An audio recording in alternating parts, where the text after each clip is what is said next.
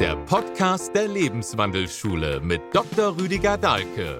Erfahre alles über ein gesundes und glückliches Leben, das Schattenprinzip und die Spielregeln des Lebens. Wir wünschen dir weitreichende Erkenntnisse bei der heutigen Folge.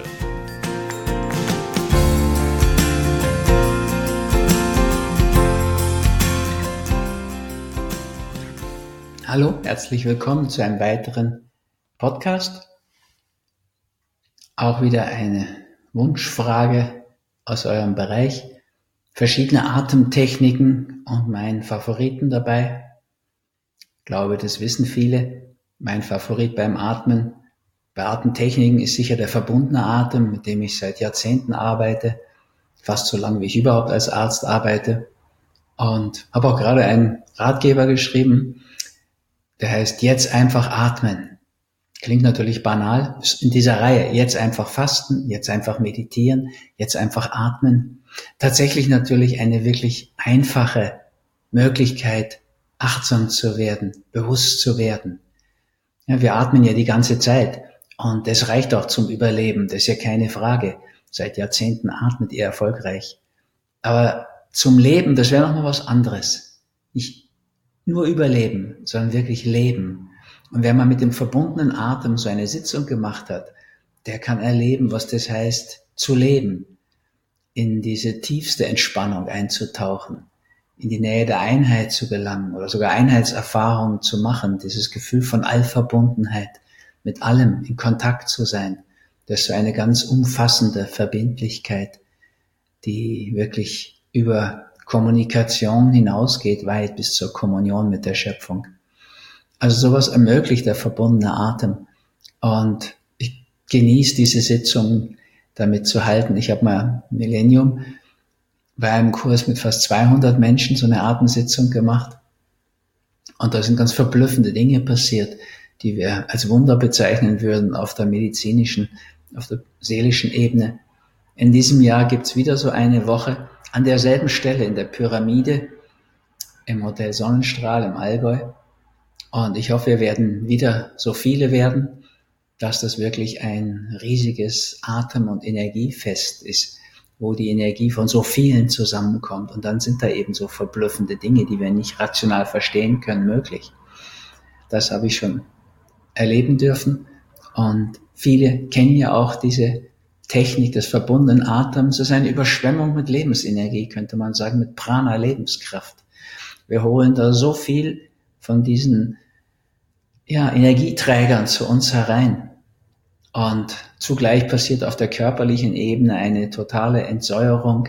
Wir kommen ganz in so ein basisches Terrain, wo Krankheiten wenig Chance haben, wie schon vor fast 100 Jahren Otto Warburg, dieser deutsche Arzt und Chemiker, verkündet hat, wofür er auch den Nobelpreis, Nobelpreis 1931 bekam, was nur leider in unserer pharmagesteuerten Medizin nie irgendwelche Konsequenzen hatte. Aber in der Komplementärmedizin ein wichtiger Punkt. Und insofern würde ich solche Atemsitzungen auch empfehlen bei schweren Krankheitsbildern. Nicht nur mit Kommunikationsstörungen, sondern auch wirklich bei Krebs, wo es darum geht, einfach ein basisches Milieu herzubekommen und auch darum gehen würde, anzuregen, ganz zu sich zu kommen, ja, zu seinem Sinn und Wesen, seine Lebensaufgabe zu finden, wieder Sinn zu finden, wieder Fuß zu fassen im Leben. Da ist der verbundene Atem eine wunderbare Chance. Parallel zur Schattentherapie, die in Johanneskirchen nach wie vor stattfindet, mit den Mitarbeitern der ersten Zeit, sind auch alle dabei, geleitet von meiner ersten Frau Margit. Da ist jede Woche auch immer eine Sitzung mit dem verbundenen Atem dabei. Und ich nehme auch jede Gelegenheit wahr, da selbst mit einzutauchen in dieses Feld wie ich vor einiger Zeit selbst mal wieder Schattentherapie gemacht habe, habe ich da auch einige Atemsitzungen gemacht. Erinnere das wirklich sehr, sehr gern. Das ist also mit Abstand mein Favorit. Die Überschwemmung mit Energie, mit Lebensenergie, dieses Bad in der Überfülle der Lebensenergie, das ist wirklich was Unbeschreibliches und bringt uns in ganz andere Dimensionen unseres Seins. Eine unglaubliche Verbindlichkeit uns selbst gegenüber und bis hinein in spirituelle Dimensionen, die aber auch erlebt werden dabei. Das ist so besonders schön. Aber Und auf der anderen Seite muss ich auch sagen, ich habe natürlich da viel über den verbundenen Atem geschrieben, über die Möglichkeiten, Ekstase zu erleben und, und, und. Gibt aber auch ganz einfache Übungen. Natürlich können wir in jedem Stau, statt uns zu nerven, zu schimpfen und sauer zu sein, einfach den Atem beobachten. Dann wird der Stau nicht länger dauern. Manchmal hat man dann den Eindruck, er verkürzt sich irgendwie. Wir machen etwas Zielführendes, Sinnvolles. Wir sind achtsam und bewusst und nehmen unseren Organismus wahr in dieser Situation. Und das ist ja dann nicht mehr nur eine Situation des Wartens, sondern eine Situation der Achtsamkeit, des Beobachtens des Atems. Die Meditation, die ich seit über 40 Jahren mache, ist Zazen, diese Sitzmeditation, wie bei Fasten, Schweigen, Meditieren. In dem Seminar ist eigentlich ein Zen-Seminar, machen wir das. Also da geht's um die Beobachtung des eigenen Atems. Langweilig natürlich, klar, aber das ist bei allen Meditationen extra so. Immer dasselbe Mantra zu wiederholen im Geist ist natürlich auch langweilig. Und die Idee ist ja, wir machen so etwas, was den Intellekt sowas von unterfordert, dass er irgendwann abschaltet, sich ausschaltet und Sein passiert. Wir wirklich sind und uns erleben, wie wir wirklich sind. Und Vipassana macht dasselbe. Die machen nur die Augen zu dabei. Also Atembeobachtung hat ja eine ganz lange Tradition. Und diese ganze Achtsamkeitswelle, die jetzt kommt, weil die Amis nur endlich ein paar Jahrhunderte später als der Rest der Welt auch die Achtsamkeitsübungen erkannt haben. Jan Kobatzin gilt da die ganze Dank. Und von den USA aus gibt es natürlich so eine neue Welle der Achtsamkeit und kommen Bücher raus und so weiter. Naja, das ist ja eine uralte Geschichte. Die ganze buddhistische Tradition ist natürlich eine Tradition der Achtsamkeit. Und das ist aber im Hinduismus ganz ähnlich und eigentlich in allen Religionen. Kontemplation ist natürlich auch eine Form von Achtsamkeit in der christlichen Tradition. Und das haben wir auch im Sufismus, des Islam. Also nichts Neues. Aber es bleibt was unglaublich Gutes. Insofern freue ich mich natürlich auch, wenn so eine Welle da losgeht. Gibt so schöne Atemübungen, um den Tag zu beginnen, den Tag zu beenden. Es wäre so hilfreich, den Tag zwischen zwei Atemrituale zu stellen. Und wir haben so viele Situationen während unseres Tages, wo wir einfach bewusst atmen könnten und da Energie reingeben. Also das wäre wirklich, wenn man so das Thema Spiritualität im Alltag nochmal aufgreift, wozu ich ja kürzlich gesprochen habe, dann ist Atem eine wunderbare Möglichkeit. Der ist immer da. Er läuft die meiste Zeit unbewusst. Aber wenn wir Bewusstsein in den Atem lenken, dann ist es ein Exerzitium, eine Meditationsübung der schöneren Art. Und wir bringen immer mehr Achtsamkeit in unser Leben hinein.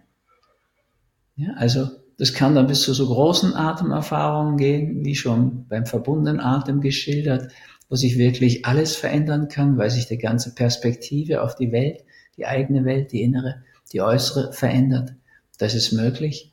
Es kann einfach sein, dass eine ganz tiefe Entspannung eintritt, die ganz heilsam ist und dann sehr heilsam ist. Und dann, das Schöne ist, wenn ich dann kleine Atemübungen mache, dann verbinden die mich unter Umständen wieder mit dieser großen Erfahrung. Und das ist natürlich ganz wunderbar, wenn ich in meinem Alltag solche Erfahrungen abrufen kann. Ja, während sich alle stressen und ärgern und schimpfen und so, kann ich auch ganz bei mir sein und spüren, wie mein Organismus darauf reagiert. Habe ich vor einiger Zeit in Berlin erlebt, kam ich spät von einer Jubiläumsveranstaltung der Reformhäuser, 130-jähriges Jubiläum, und da hatte ich einen Vortrag gehalten, kam ich spät ins Hotel zurück, nach einem schönen Abend und habe vielleicht eine halbe, dreiviertel Stunde geschlafen, da gab es Feueralarm. So, die hatten mir extra ein wunderschönes Zimmer da oben gebucht, so Penthouse-mäßig über Berlin. Also musste man da zu Fuß runter. Ich habe das nicht in Panik gemacht, man sah keinen Rauch, man roch nichts. Aber gut, der Feueralarm war so deutlich. Also habe ich noch meinen Laptop genommen und mich ein bisschen angezogen und bin hinuntergegangen. Und dann waren die Leute da unten auf der Straße und so sauer. Man sah ja, da brennt nichts. Und irgend so ein Trottel von Raucher wurde gesagt, hat jetzt das wieder ausgelöst und wir sitzen hier alle auf der Straße. Dann kam die Polizei lang vor der Feuerwehr. Interessanterweise wurden die auch noch beschimpft. Ich meine, das sind Beamte, die jetzt für uns, dass sich die Nacht um die Ohren schlagen. Und ihre Pflicht machen, völlig daneben, die zu beschimpfen. Die Feuerwehr wurde erst recht beschimpft, die soll diesen blöden Alarm absagen, es brennt ja gar nicht. Aber klar, die Jungs, die mussten in jedes Zimmer reingehen, das ist ein großes Hotel, und mussten schauen, ob da wirklich alles in Ordnung ist. Und ja, dann, das dauerte über eine Stunde, bis sie festgestellt haben, es ist alles in Ordnung. Ich konnte dann so deutlich sehen, vielleicht anderthalb Stunden, was für einen Unterschied es macht, wenn man sich aufregt, Leute beschimpft, einfach hadert mit der Situation oder in aller Ruhe dort ist. Es war ein bisschen kühl, klar, in der Nacht. Also, dann erlebt man die Kühle bewusst, bleibt bei seinem Atem, bleibt in seiner Ruhe. Ich glaube, ich war dann auch am Morgen einer der am besten ausgeruhten noch, weil ich auch diese anderthalb Stunden da jetzt nicht rumgetobt und gezetert habe, sondern bei mir war und einfach meinen Atem beobachtet habe, auf so ganz einfache Weise. Auf den Ausatmen, auf dieses Loslassen, dann kommt einfach mehr Ruhe zustande. Naja, die Leute waren weiter sauer, weil die Lifte nicht mehr gingen. Jetzt mussten die da zum Teil hoch, ich ja auch in den neunten Stock oder so. Und aber man kann auch in aller Ruhe ein paar, die es noch schwerer haben, dabei unterstützen, da doch hochzukommen und so weiter. Und am nächsten Morgen war das auch so deutlich zu sehen. Also ich hatte eine Erfahrung gemacht. Und klar hatte ich auch nicht so viel geschlafen, wie das normal ist. Ich musste früh raus. Aber ich war auch am Morgen nicht sauer, sondern hatte eine außertourliche Atembewusstheitsübung gemacht, eine Meditation. Und auch mitgekriegt, wie die Berliner Polizei und die Feuerwehr anständig arbeitet, verantwortlich, unter Beschimpfung, sich nicht provozieren lässt von diesen, ja, wie soll man sagen, absurden Typen, die permanent in der Projektion sich selbst das Leben schwer machen, es anderen schwer machen, so unnötig. Naja, also eine an sich jetzt schwierige Situation, so drei, vier Stunden Schlaf bin ich auch nicht so ausgeschlafen. Aber eine Möglichkeit, das Beste daraus zu machen. Der Atem kann da helfen. Der kann fast überall helfen. Ja, wo immer du warten musst, das ist ja heute in der Gesellschaft stückweise so organisiert, dass wir dauernd warten. Überflüssigerweise, ja. Also die Ampeln werden extra so geschaltet in den meisten Großstädten, dass keine grüne Welle ist. Weil die wollen den Autofahrern das ja so vergällen, das Leben, dass die nicht mehr hineinfahren in die Städte. So. Also kannst du natürlich dauernd warten und dich dauernd aufregen. Oder du lässt es einfach sein und lässt beim Ausatmen los. Und dann wird es ja schon irgendwann wieder grün. Und du fährst einfach weiter. Du musst einfach wissen, grüne Welle gibt's nicht mehr, wollen die nicht. Was immer die wollen. Aber da gilt dann so der Satz, den ich von Walter Lechler kenne, von den anonymen Alkoholikern. Also der hat die bei uns eingeführt. Schau dir an. Veränder, was du verändern kannst. Akzeptiere, was du nicht verändern kannst und lerne das eine vom anderen unterscheiden. Und das Schöne ist, und das wissen wir heute auch wissenschaftlich mit Studien belegt, immer mehr, wir können fast alles verändern. Ja, also die Glücksforscher haben das rausgefunden. Die äußeren Bedingungen, die machen gerade mal zehn Prozent vom Glück aus. Und da stürzen sich alle drauf, diese ganzen Glücksratgeber. Hm. 10 Prozent und das ist schwer zu verändern, das Außen. Wenn du einfach reich werden willst und machst keine richtigen Schritte dahin, dann wird halt nichts. So. 50 Prozent, 50 Prozent ist Genetik, haben wir bisher gelernt, können wir nicht ändern. Und 40 Prozent ist Verhalten. Verhalten können wir sehr wohl ändern und ist auch gar nicht so schwer. Und heute wissen wir durch die Epigenetik, dass wir die Gene zwar nicht verändern können, aber noch nicht. Gott sei Dank noch nicht aus meiner Sicht aber wir können sie beeinflussen. Unsere Ernährung, wie wir uns bewegen, wie wir uns entspannen, das macht halt viel aus, ob Gene aktiv werden oder nicht. Also wir können wahrscheinlich 50 Prozent dann doch sehr beeinflussen und 40 Prozent Verhalten sowieso. Also 90 Prozent ist hier schon in unserer Hand. Und das macht diesen Spruch von Walter Lechler noch viel anmachender. Und ich habe ihm das auch gesagt und er ist auch mitgegangen, diesen Schritt ein, einer dieser letzten großen Nervenärzte. Der war Psychiater und Neurologe, hat das beides studiert, also beide Facharztausbildung gemacht, hatte da wirklich einen großen Überblick. Gibt's heute kaum noch. Großer Geist. Und 90, über 90 geworden. Also sein Wissen hat auch getragen. Der Atem begleitet uns das ganze Leben, die meiste Zeit unbewusst, aber wir können ihn uns jederzeit bewusst machen. Also jetzt zum Beispiel bei diesem Podcast kann sein, ihr kommt immer wieder zu eurem Atem und spürt den dabei auch. Das wäre wunderbar. Und wenn ihr euch diese Einstiege mal zu Gemüte führt, also jetzt einfach atmen, kleiner Ratgeber, dann könnt ihr merken, wie an vielen Punkten des täglichen Lebens das sinnvoll wäre, einfach mal den Atem anzuerkennen, der uns schon so lange trägt, durchs Leben begleitet. Und umso mehr Bewusstheit wir da reinlenken, umso besser. Umso mehr kommen wir zum großen Atem, zum bewussten Atem, machen unseren Atem zum Atem der Sieger, sind bewusst bei der Inspiration, bei der Einatmung und haben dann auch viel mehr Inspirationen und erschließen uns dieses ganze Feld des Atmens. Atman, sagen die Inder, und meinen die Weltseele. Mahatma, Mahatma, das heißt die große Seele, Gandhi. Oder auch der große Atem Gandhi, weil die Inder natürlich ganz selbstverständlich davon ausgehen, dass eine große Seele auch einen großen Atem hat. Ja, also solche Stopster und Stotterer wie bei uns Politiker, die es dann die Spitze schaffen, das gäbe es in Indien ja kaum. Die wissen einfach, eine große Seele hat einen großen Atem, kann selbstverständlich frei sprechen und auf den Ausatemwellen surfen. Und was ist denn Sprache? Die Modulation des Ausatems. Also diesbezüglich die geschickte Manipulation des Ausatems, könnten wir auch sagen, mit Hilfe der ganzen Mundmuskeln, der Zunge, unser, unseres Kehlkopfs, der Stimmritzen und so weiter. Also diesbezüglich haben wir da viel im Atem. Die Psyche, hä? Psyche im Griechischen. Das heißt der Windhauch. Das ist der Atem. Und Atman, die große Seele der Welt, und Atem, selbe Wort. Also wir können natürlich Mahatmas werden, wie Gandhi, über den großen Atem, indem wir einfach sehr bewusst mit dem Atem sind. Und werden dann immer mehr zum Atem der Sieger kommen. Ja, das ist der große Atem. Das nehmen wir auch, diese Ausdrücke ja in anderem Zusammenhang wahr. Irgendwann haben sich mal Mannesmann und Vodafone in die Haare gekriegt. Zwei große Konzerne. Und dann stand irgendwann in der Zeitung, Vodafone hatte den längeren Atem. Die atmen heute noch, Vodafone, liest man überall. Von Mannesmann weiß man nichts mehr, hat ein deutscher Chefexekutionsoffizier verhökert zu seinem eigenen Vorteil. Typisch. Grässlich. Eine arme Seele hat über 100 Millionen abgecasht. Aber wo soll er hin damit? Der kann ja nicht mehr auf eine öffentliche Toilette gehen. Jeder wird ja sich ekeln vor diesem Typen. So dumm. Aber einfach das Geld macht es. Da ist keiner mit einem langen Atem.